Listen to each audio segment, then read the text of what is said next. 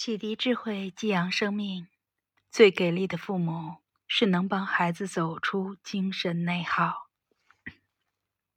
学员提问：明谦老师好，我儿子最近莫名心情的不好，已经有两周了。问他原因，他说没有；问他内在的感受，他说不清楚；问他是否考试紧张，他也说没有。前天问他好些没，他说还没好，情绪和状态更焦虑了。他与我说话的时候，不再像从前那样毫无保留，而是忍耐、压抑、暗自流泪，尽说自我否定、没天赋、啥也做不好的话，感觉他自卑、没有力量。不知道是不是因为中考没考好的原因，没有考上心仪的高中。嗯，来到这所高中，感觉学校师生的素质差，一直想休学。我不知道怎么帮助他好。导师答疑：有没有跟孩子沟通过？他为什么想要休学？他现在是对学校不满意，还是适应不了学校的学习节奏呢？他的人际关系怎么样？有没有跟他沟通交流过呢？当孩子说他不满意学校和老师的时候，或者考试来临他有情绪的时候，你有什么反应？你跟孩子互动的过程一般都用什么样的方式呢？你要观察到你跟孩子互动的方式，你的反应、你的情绪、你的状态。有时候啊，我们自己掉进情绪里，我们也很迷茫，不知道该怎么办。这个时候，最需要有人能看见我们的迷茫，有人能感受到我们的情绪，有人能感受到我们的感受，有人能知道我们的内在。这个时候在渴求什么？我们希望有人能够走进我们的内心，或者有人真正看见我们，或者有人能够陪伴我们，能够协助我们度过艰难的时刻。同样，这也是想对你说的。孩子说这些话的时候，背后隐藏的是些什么呢？可能孩子很渴望爸爸妈妈能够同理到他，理解到他，能够理解到现在他的难，他的不易。能够感受到他的感受，他的情绪，他的需求，可能他自己也不理解自己，不了解自己，不明白自己。为什么这么说呢？其实有不少孩子从小学升初中，或者初中升高中的时候，当他换了一个新的环境，如果这个孩子他的适应力不够，如果这个孩子他的人格不够健全，如果这个孩子他的三观，在成长过程中没有得到合适的构建，或者说这个孩子的生命状态出问题了，他的情绪管理出问题了，他就没有办法承接新的环境给他带来的各种各样的感受和感觉。比如说，在人际关系互动中，如何建立一段良好的关系，如何交朋友，如何满足他对友谊的需求等等。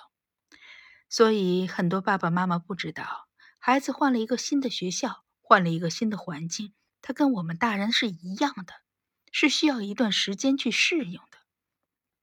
这个时候的孩子，其实内心是很痛苦的。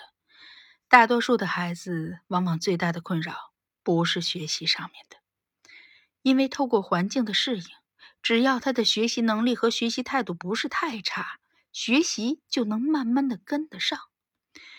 对很多孩子来说，最难的、最大的挑战是到了一个陌生的环境，如何跟人交往，如何融入这个团队，在新的团体里，如何找到自己的价值，这对孩子来说才是最重要的。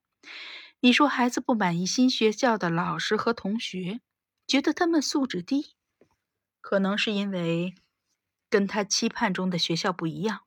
不符合他的标准，所以他看这个学校的人事物的时候，会有一些自己的解读、评判标准。这个时候，妈妈更需要陪伴孩子，处理孩子的情绪。当孩子的情绪处理完以后，再协助孩子去厘清。老师和同学的素质真的就像他想象的那么低吗？我们对这个世界的看法，往往都来自于我们的中介。它不一定是事实。或许是因为他关闭了心门，没有办法跟别人真正的交流、真正的交心，没有真正的去建立一份和谐的、相对亲密的、真实的、相互理解的、相互赋能的关系。也有可能，孩子在成长的过程中，他的人际交往的模式，可能在他的原生家庭就已经建立起来了。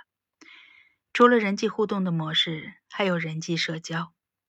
在孩子小的时候，我们忽略了示范教会孩子怎样在人际社交中、人际互动中创造一段自己想要的关系，没有教会孩子在任何时候。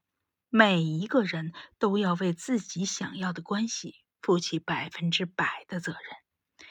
当孩子还没有成年之前，他人际社交的能力往往会透过爸爸妈妈的言传身教。我们有没有教会孩子人际互动的能力？有没有协助孩子发展社交技巧呢？孩子需要具备这些能力。人际互动能力和社交能力是不一样的。社交。就是我们一般说的礼节礼仪，同学之间的相互帮助、集体的照顾等等。人际互动能力除了思想的交流以外，还有情感的交流。你有没有教会孩子在跟人互动的过程启动情感频道，然后做情感的表达呢？有没有创建一段有连接心灵共鸣的关系？照顾到对方的感受，也照顾到自己的感受，知道自己带给对方的感受，也知道对方带给自己的感受。当然，我们这样的要求、这样的标准，用在一个孩子的身上来衡量，确实是有点高。很多孩子他没有这样的一个能力，但是回过头来说，孩子为什么没有这样的能力呢？因为他从小生长的环境，他的爸爸妈妈也不知道在家里如何去展开情感交流这样的一个频道。人际互动有两个频道，一个是思想交流的频道，一个是情感交流的频道。在我们学完形之前，我们在家庭的人际互动中，往往用的是思想频道，而没有启动情感频道，所以。从小到大，我们习惯了跟孩子讲道理，交流我们的思想，表达我们的思想，表达我们的观念，表达我们的想法。我们从来都不知道如何去表达我们的情感、我们的感受、我们的情绪。所以，孩子从小到大，他也习惯了这样的人际互动的模式。所以，他跟人互动不舒服的时候，他不知道怎么去表达他的不舒服。他也不知道怎么去处理他的不舒服，他也不知道他跟人互动的过程，他给别人带来的不舒服是什么。所以，当他不舒服的时候，大多数的孩子都用逃避的方式，或者是用屏蔽感受的方式来面对，他就会关闭心门，会中断和别人的连接，他就会选择待在家里，甚至逃学，甚至休学。有些孩子会选择不跟同学交往，总是静静的待在一个角落里，在自己的世界里，因为对老师、对同学有成见，因为害怕受伤。但是他的内心却是渴望跟老师和同学交往的，可是他不知道怎么跟他们交往，也从来没有人教过他怎么去跟别人互动。最重要的。是在那个时候，他特别难受，特别无助，不知道去跟谁求助。所以，当你的孩子跟你求助的时候，你能不能去帮助到他呢？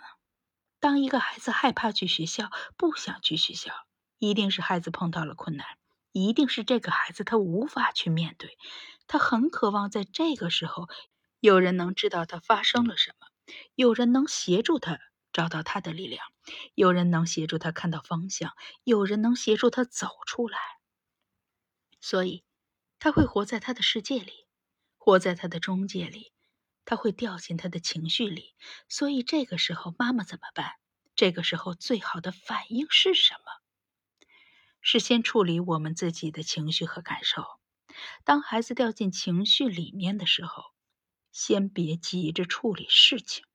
别急着解决孩子不上学这件事情，先处理孩子的情绪和我们的情绪。所以刚才我问你，当孩子这样的时候，孩子跟你互动的时候，你有什么反应？刚才你说你的反应是不知道怎么反应，这样的反应我们叫什么？是我们的应激反应，打断接触，隔离感受，中断连接。当我们启动这样的一种模式，它是一种无效的反应模式。为什么会有这样的无效反应模式呢？因为我们内在有一些不舒服升起了，内在有一些负荷升起了。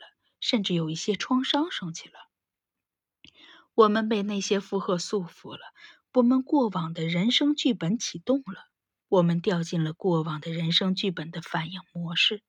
这个时候，只要在情绪里，我们的理智就没有办法正常的工作。